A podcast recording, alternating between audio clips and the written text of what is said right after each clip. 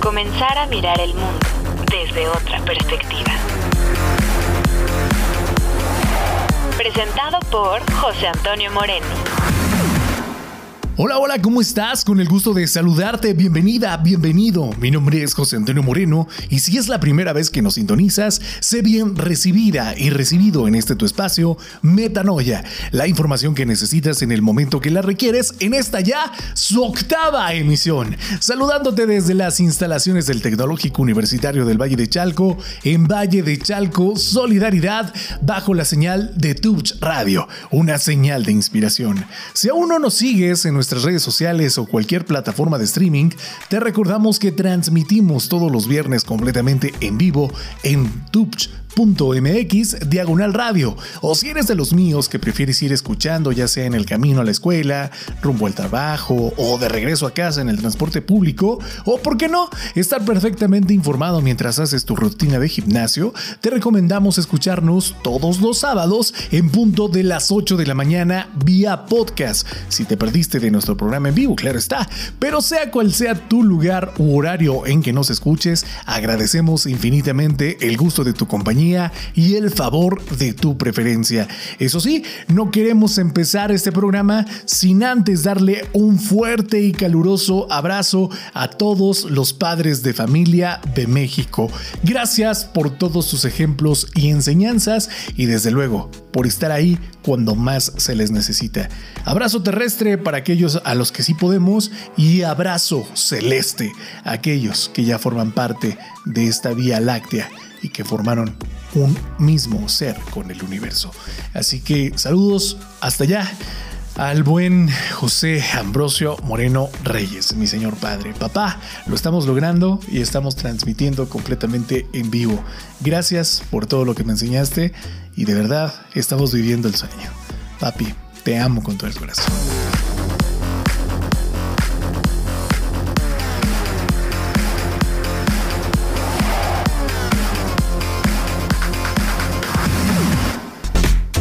Si me lo permites, continuando en el programa de hoy, vamos a abordar un cambio significativo en la forma en que la sociedad entiende y define lo que significa ser hombre, las tradicionales expectativas y roles de género asociados a la masculinidad y cómo éstas están siendo cuestionadas y redefinidas, llamadas las nuevas masculinidades o masculinidades alternativas, como lo estarás escuchando en esta entrevista que hemos preparado especialmente para ti con un especialista. Una perspectiva más inclusiva y diversa de la masculinidad que reconoce que no hay una única forma correcta de ser un hombre que trata de superar los estereotipos, restrictivos desde luego, y que permite que se expresen y se relacionen con el mundo de una manera más auténtica y plena. Una de las características clave es la promoción de la igualdad. Los hombres que adoptan esta perspectiva de género se esfuerzan por desafiar y desmantelar las normas y expectativas patriarcales que han limitado tanto a hombres como a mujeres durante mucho tiempo, reconociendo la importancia de la equidad y trabajando para construir relaciones y sociedades más justas y equitativas. El reconocimiento y aceptación de otras masculinidades implica valorar la expresión emocional y la vulnerabilidad, alentar a los hombres a explorar y compartir compartir sus emociones, rompiendo con la idea de que deben ser fuertes y reprimir sus sentimientos, permite una mayor conexión y comprensión en las relaciones interpersonales, así como una mejor salud mental y bienestar, un elemento clave para cambiar la forma en cómo culturalmente hemos entendido la masculinidad tradicional donde la promoción de saludables relaciones y libres de violencia sobre todo hacen que los hombres comiencen a transformar el modo en cómo se entiende lo que es, entre comillas, ser un hombre, cerramos comillas, buscando construir relaciones basadas en el respeto mutuo, la comunicación abierta y la ausencia de violencia física o emocional, trabajando para desafiar los patrones de violencia de género y fomentando relaciones más igualitarias y respetuosas Por ello, las nuevas masculinidades o masculinidades alternativas representan un cambio positivo en la forma en que los hombres se ven a sí mismos y se relacionan con el mundo. Al abrazar la igualdad de género, la expresión emocional, la vulnerabilidad y relaciones saludables, podremos liberarnos de las restricciones de los roles de género tradicionales y vivir vidas más auténticas y significativas. ¿O tú qué piensas? Me encantaría saber tu opinión.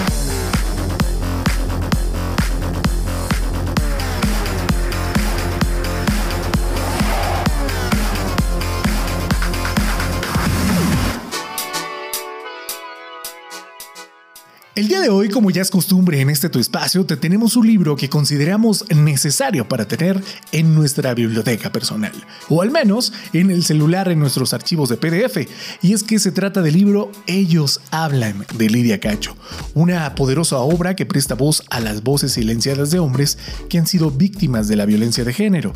Lidia Cacho, reconocida periodista y defensora de los derechos humanos, se sumerge en historias profundamente conmovedoras y reveladoras de hombres que han sufrido abusos físicos, sexuales y emocionales. A través de una cuidadosa investigación y un enfoque empático, nos presenta una mirada cruda y honesta a la violencia de género desde la perspectiva masculina. El libro desafía el estereotipo arraigado de que los hombres no pueden ser víctimas y pone de relieve la importancia de reconocer y abordar la violencia en todas sus formas, sin importar el género de la persona afectada. Ellos hablan, no solo exponen los testimonios de hombres valientes que han sobrevivido a experiencias traumáticas, sino que también analiza las dinámicas de poder, los roles de género y las estructuras sociales que perpetúan la violencia.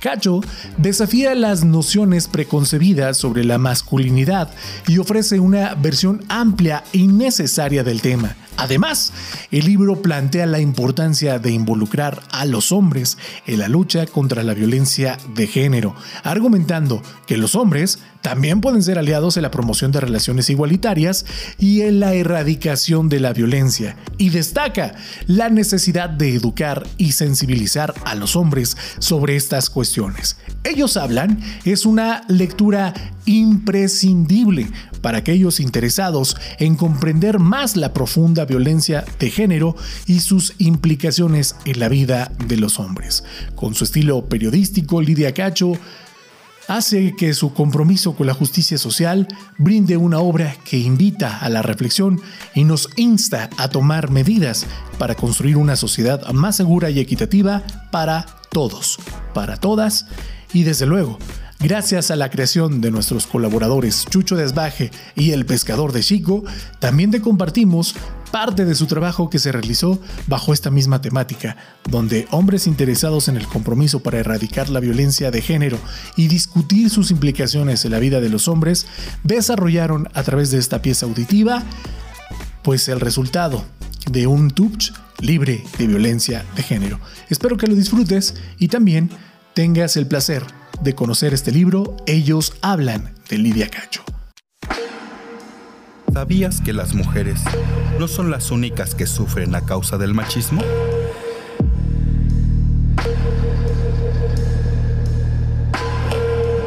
¿Sabías que las mujeres han estado reflexionando sobre su ser como mujeres, pero los hombres casi no lo hacen?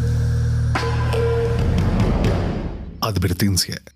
Los siguientes relatos pertenecen al libro. Ellos hablan, testimonios de hombres, la relación con sus padres, el machismo y la violencia de Lidia Cacho y fueron utilizados con un propósito ilustrativo y un fin educativo para concientizar a nuestra audiencia sobre un tema de vital importancia, la resignificación de lo masculino. Todos los derechos pertenecen a su autora. Se recomienda discreción por parte de nuestra audiencia, dada la sensibilidad de este contenido.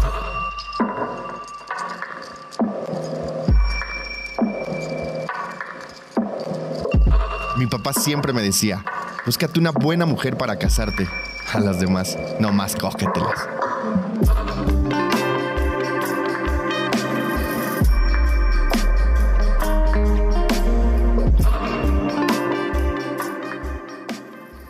Yo siempre dije que eso de ser macho es de película mexicana, que ya no sucedía. Pero ahora reconozco que el machismo es eso, la doble moral, el poder, el abuso, la mentira, el sentimiento de superioridad.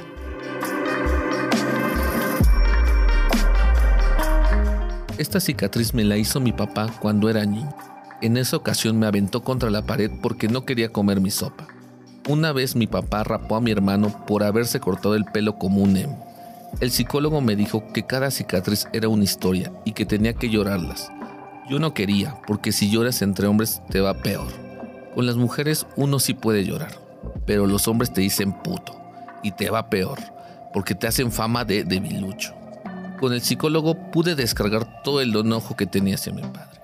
Vi clarito que cuando golpeé a una persona, todo lo que tenía en la cabeza era la cara de mi padre. Me imaginaba que le pegaba a él con saña. Mi papá siempre estaba encabronado. Siempre nos decía que teníamos que estudiar para ser alguien de bien en la vida. Pero, ¿de qué te sirve ser alguien si ese en que te conviertes no es bueno?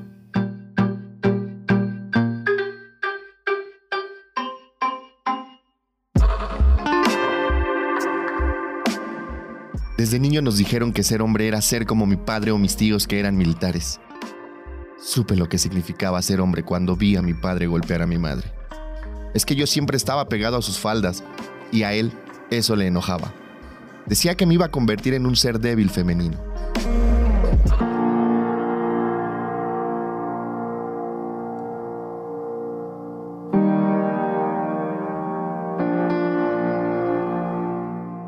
Necesario revisar los pensamientos, creencias, costumbres y patrones culturales que nos han llevado a construir un orden social que permite que los hombres tengan una serie de privilegios por el simple hecho de ser varones. Por ejemplo, a la mayoría de los hombres no se les obliga a cocinar, cuidar los niños, revisar tareas, ir a juntas de la escuela.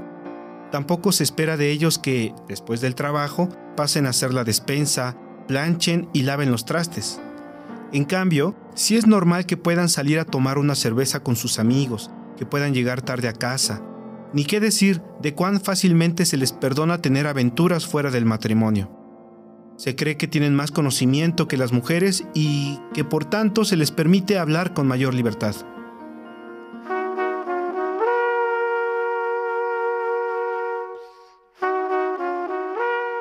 Mientras sigamos idolatrando al patriarcado, es decir, aquella organización social que gira en torno al símbolo del padre, no dejaremos de vivir el machismo. Y lo que es peor aún, no dejaremos de hacer daño, incluso de hacernos daño a nosotros mismos.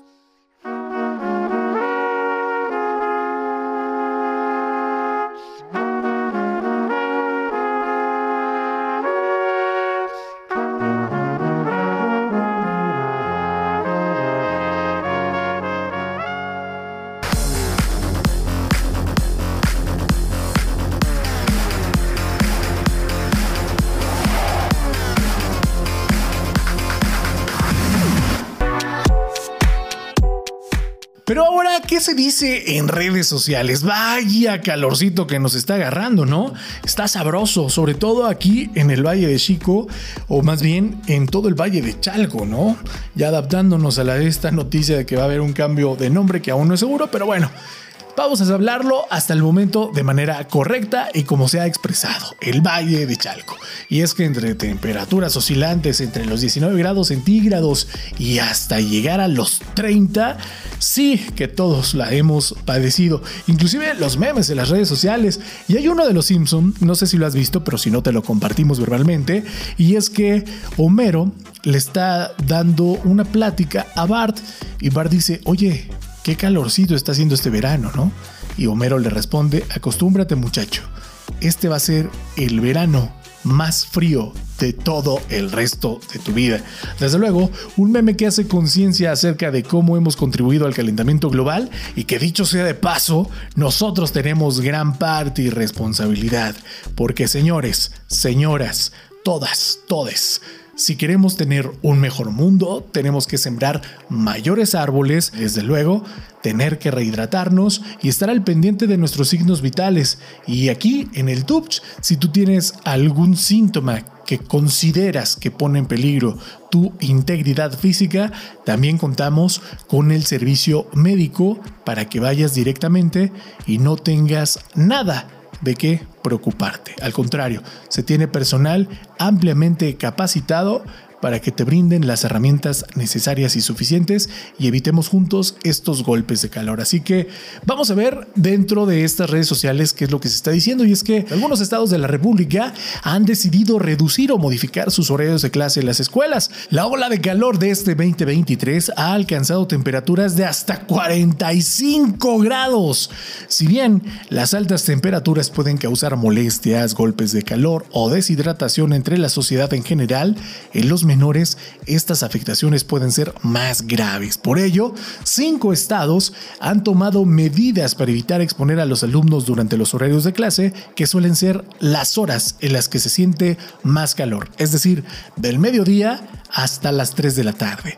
Por su parte, el gobierno del estado de Nuevo León informó que como medida preventiva ante la ola de calor, las escuelas de educación básica podrán aplicar un esquema de trabajo híbrido en sus clases, esto del 13 al 20 de junio, y se permitirá que las escuelas realicen dos horas de clases presenciales y el resto de la jornada será vía remota.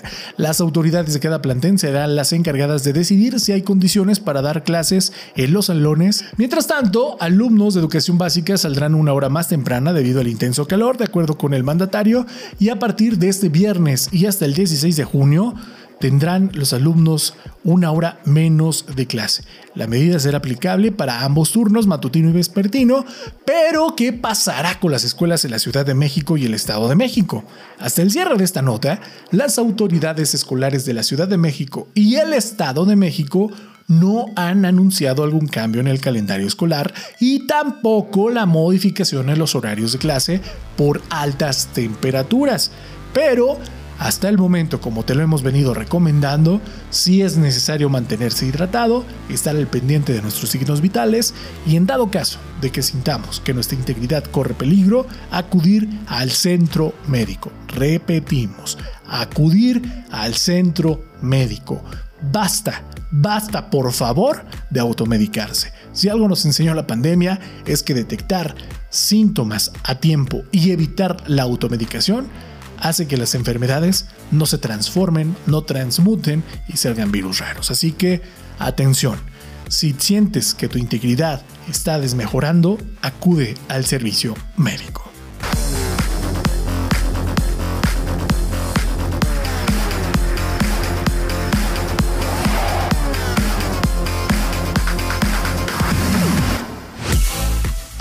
Déjame compartirte una canción que aborda el tema de la masculinidad de una manera interesante. Man, el tema de la banda británica The Killers, lanzada en el 2008 como parte de su álbum Day and Age. La canción ofrece una reflexión sobre los desafíos y expectativas asociadas con ser un hombre y Man representa las letras que exploran la idea de la masculinidad y cómo puede ser percibida y experimentada. Así aborda la presión social y las expectativas de tener éxito, ser fuerte y mantener una imagen impecable. Sin embargo, también sugiere que la masculinidad no se trata de solo cumplir con esas expectativas externas, sino de encontrar el propio camino y ser auténtico. La melodía y el ritmo enérgico de la canción complementan las letras creando una combinación cautivadora a través de su estilo indie rock. The Killers logra transmitir un mensaje sobre la masculinidad que invita a la reflexión y a cuestionar las ideas preconcebidas sobre lo que significa ser un hombre. Por ello, Man o bien Man es una canción que ofrece una perspectiva interesante sobre la masculinidad y es un ejemplo de cómo la música puede abordar temas sociales y de género de manera creativa.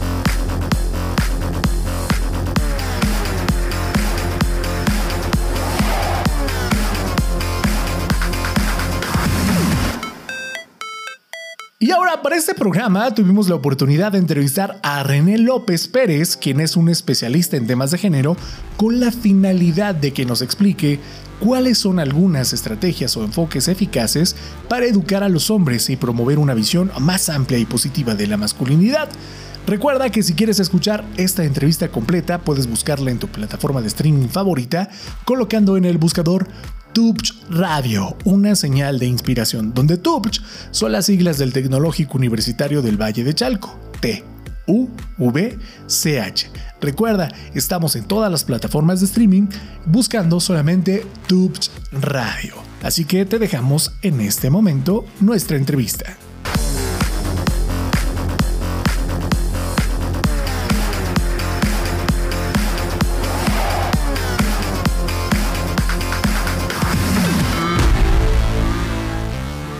¿Qué tal amigos? ¿Cómo están? Sean ustedes bienvenidos a Tubch Radio. Mi nombre es José Antonio Moreno y el día de hoy eh, vamos a abordar un cambio significativo en la forma en que la sociedad entiende y define lo que significa ser hombre, las tradicionales expectativas y roles de género asociados a la masculinidad y cómo estas están siendo cuestionadas y redefinidas. Las nuevas masculinidades.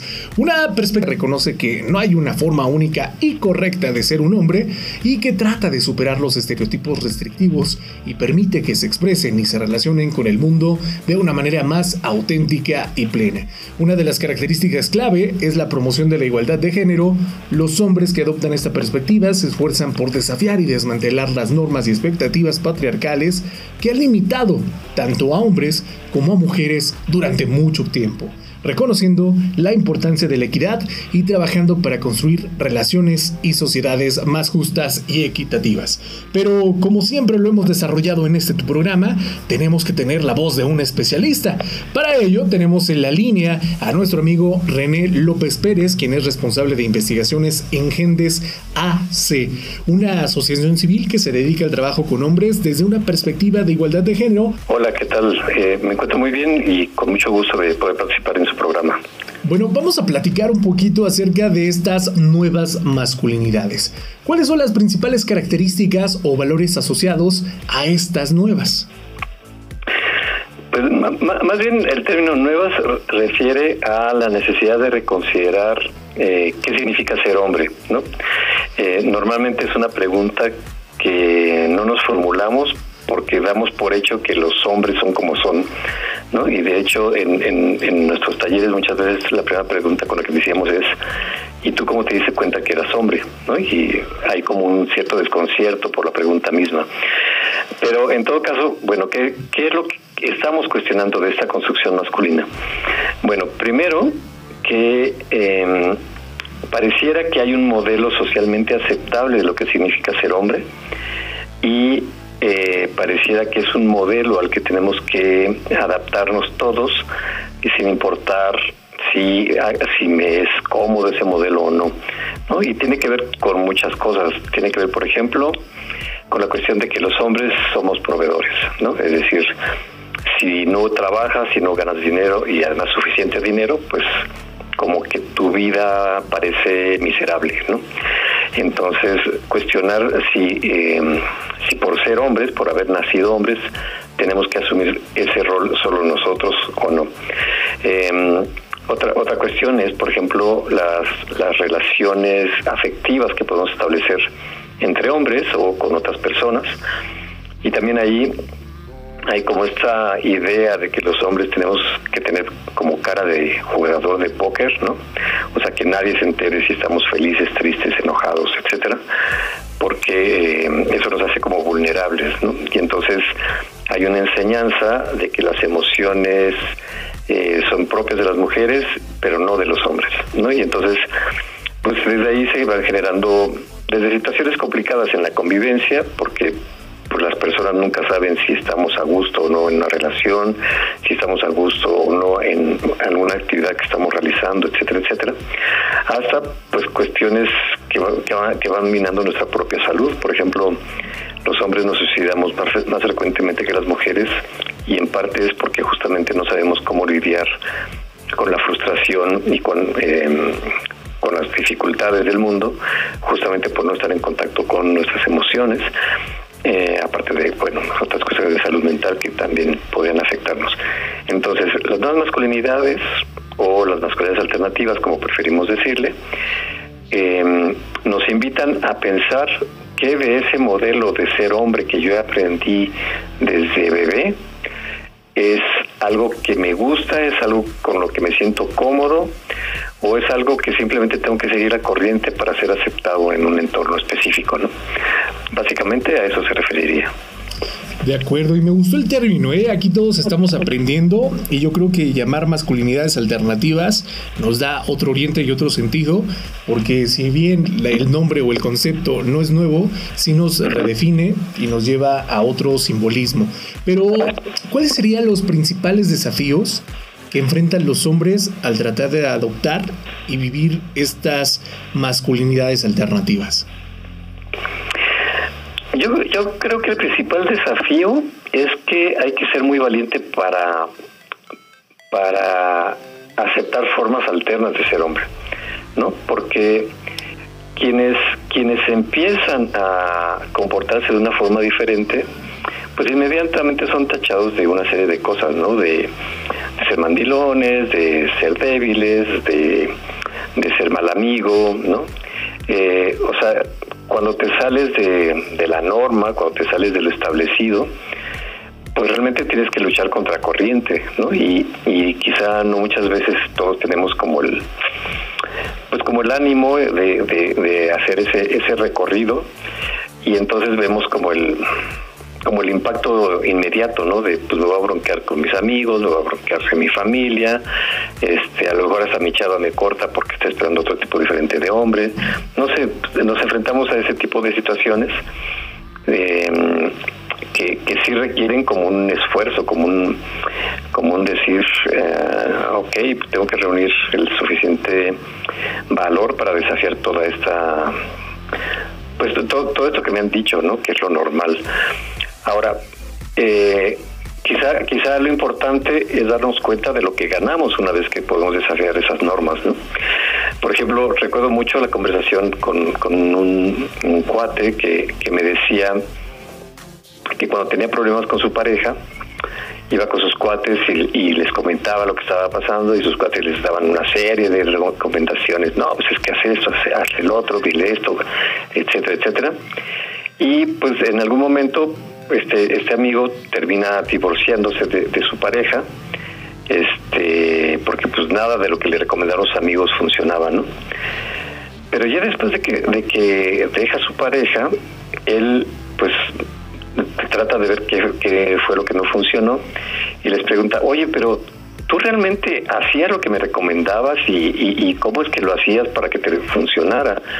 Y resultó que nadie hacía lo que, lo que le había recomendado, ¿no? Es decir, todos actuamos en un como si, como en, como en una especie de automático donde asumimos que hay ciertos mensajes que tienen que ser reproducidos, pero en realidad tratamos de darle la vuelta lo más posible y, y evitar que, que vean que estamos digamos, desafiando esos roles de, género, ¿no? ¿Algo más que decidas agregar en esta entrevista, tus redes sociales, dónde podemos localizarte, eh, no sé, alguna página web? Sí, bueno, Gendes eh, tiene su página web www.gendes.org.mx y ahí pueden encontrar nuestras ligas a Twitter, Instagram, eh, Facebook. Entonces, bueno, pues por esa manera, de esa manera podemos estar comunicados para seguir estas conversaciones. Pues te agradecemos tu tiempo en este tu espacio. Le recordamos a toda nuestra audiencia que si quiere seguir esta entrevista completa, vaya a todas nuestras redes sociales, TUVCH, recuerden que son las siglas del Tecnológico Universitario del Valle de Chalco, y ahí estamos subiendo todos los capítulos de este tu espacio Metanoia, pero también las producciones alternativas que tenemos, incluyendo Los Soñadores de Jico. Así que no te despegues, continúa bajo la programación de Touch Radio, una señal de inspiración investigación.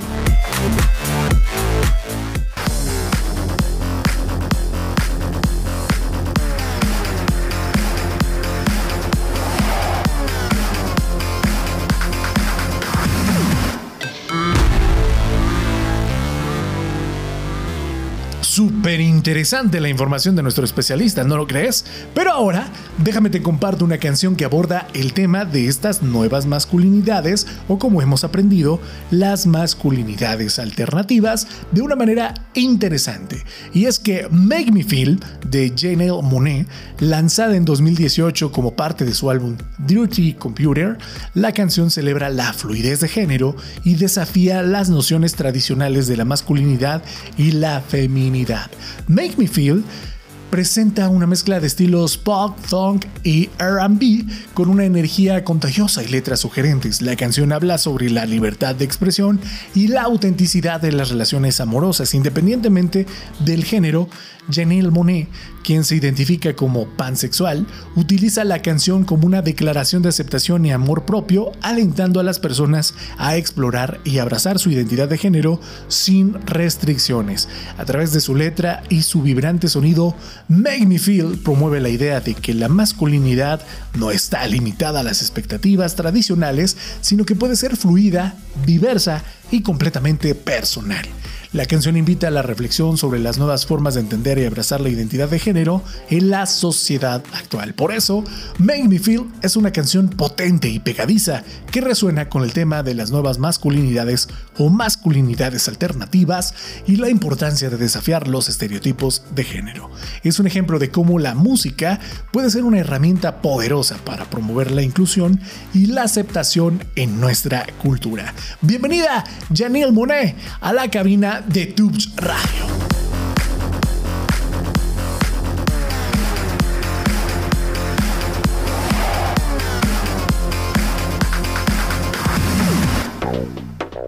En información no tan agradable, tenemos que compartir pues lo que estaremos celebrando próximamente en el Tecnológico Universitario del Valle de Chalco. Y es que es información complementaria, pero es información que se tiene que tocar.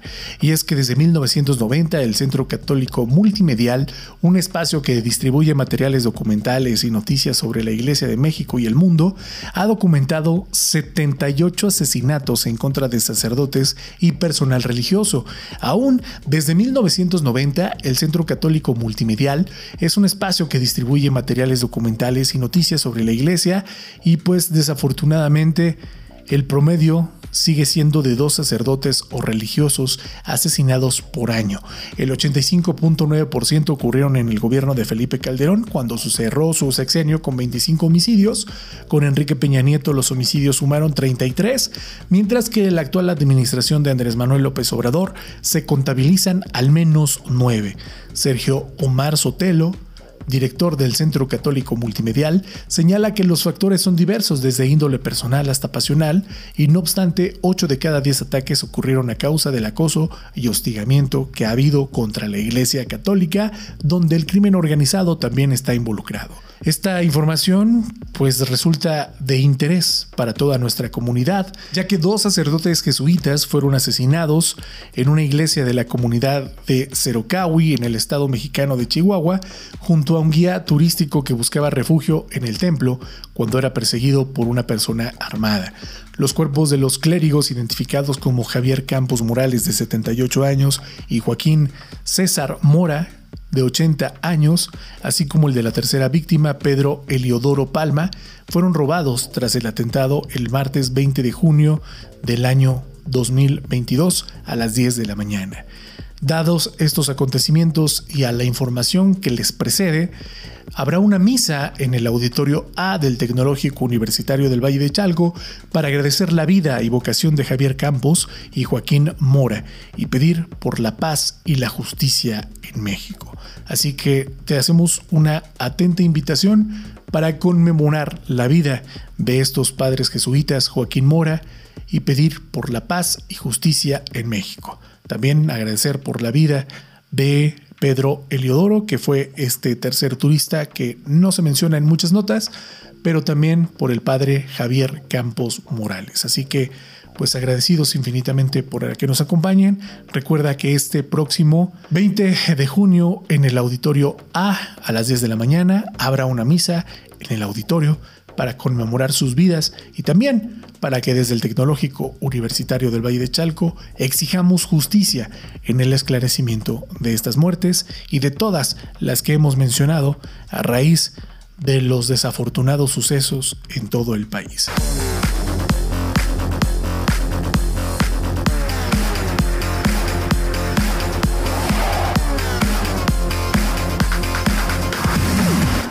Tenor de información, a un año de las elecciones por la presidencia de México comienzan a aparecer las nuevas candidaturas y el Consejo Nacional de Morena ya emprendió acciones, yendo a conocer este domingo 11 a sus seis posibles 11 11 posibles candidaturas para competir por la presidencia del país en el 2024. La elección del candidato o la candidata para la presidencia de México se llevará a cabo mediante una encuesta que se llevará del 28 de agosto al 3 de septiembre. Marcelo Ebrard, ahora ex canciller de México, fue el primero en renunciar a su cargo público para registrarse en la encuesta. A él le siguieron Adán Augusto López, que es el secretario de la Gobernación de México, o el exsecretario ahora, porque ya todos están renunciando, Ricardo Monreal, quien es el senador coordinador de Morena en el Congreso, Claudia Sheinbaum, jefa de gobierno de la Ciudad de México, y durante el siguiente mes están seis personas que tendrán una campaña previa para prepararse, pero no podrán participar en debates públicos y no podrán ofrecer entrevistas a medios adversarios de la 4T o partidarios del viejo régimen, aunque aún no están definidos estos medios y se les pide a gobernadores, alcaldes, legisladores y funcionarios federales no manifestar públicamente sus preferencias. Te recordamos que todos los cargos que hasta el momento estaban ostentando, pues ya prácticamente están renunciando o ya renunciaron en el transcurso de esta nota. El 6 de septiembre se dará el anuncio oficial de la candidatura presidencial, pero ¿qué pasa con el resto de los partidos políticos y quiénes son sus posibles aspirantes?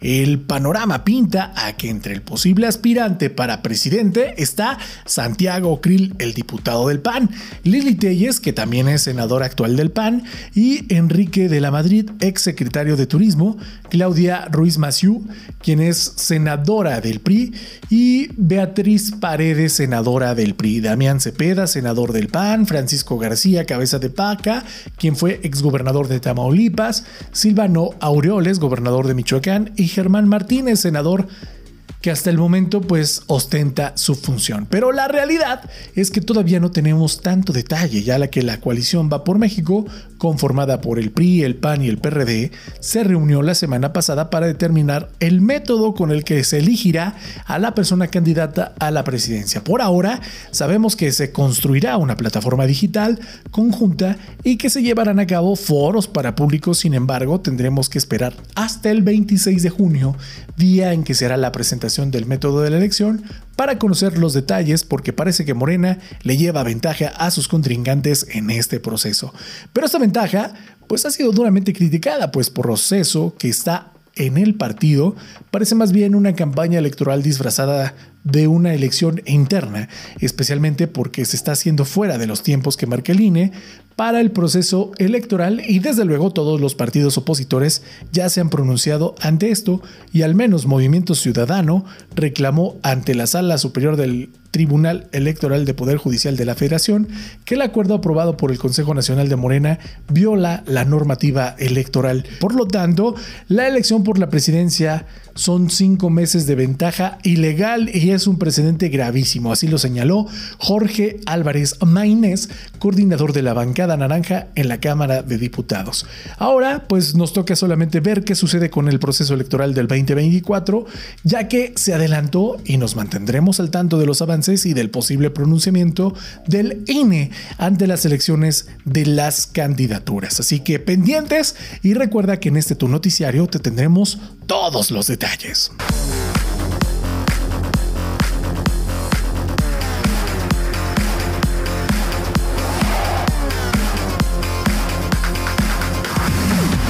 Ahora, en el panorama del mundo, los diputados rusos aprobaron ya una ley que prohíbe el cambio de sexo. Y es que la Duma, o Cámara de Diputados de Rusia, aprobó este pasado miércoles 14 de junio, en primera lectura, una ley que prohíbe las operaciones quirúrgicas de cambio de sexo, suscitando gran parte de preocupación entre la comunidad transexual. Al personal médico se le prohíbe realizar intervenciones dirigidas al cambio de sexo de la persona, incluida la formación de las características sexuales primarias y secundarias de otro sexo. Así lo señala el texto del proyecto de ley, solo se realizarán las operaciones para corregir anomalías en la formación del sexo de los niños y solo tras recibir el visto bueno de comisiones médicas de instituciones sanitarias, tanto federales, así lo asumió el presidente de la Duma, Vyacheslav Bolodín, quien adelantó que la ley será aprobada definitivamente en las próximas semanas. El proyecto fue remitido a la Cámara Baja por 400 diputados de un total de 450 de la Cámara Baja de los cinco partidos con representación parlamentaria, incluido el partido del Kremlin, Rusia Unida, y la ley también propone prohibir el cambio de sexo en los documentos de identidad y otros certificados oficiales sin operación quirúrgica. Hace unas semanas, el ministro de Justicia, Konstantin Chuchenko, adelantó que las autoridades querían excluir legalmente la posibilidad de cambio de sexo en el pasaporte y en otros documentos. Entre el 2018 y el pasado año, más de 2.700 rusos cambiaron de sexo en sus documentos, lo que condujo a casi 200 matrimonios. A su vez, el viceministro de Sanidad, Oleg Salagay, estimó hoy en 996 el número de solicitudes para cambio de sexo en el 2022 y prometió que los transexuales sí seguirán recibiendo ayuda médica y que la transexualidad se trata de un estado enfermizo, no despierta dudas, así lo subrayó. La comunidad trans teme que tras la aprobación de la ley se disparen los suicidios entre los miembros de esa comunidad y muchos de los cuales se plantean emigrar al extranjero.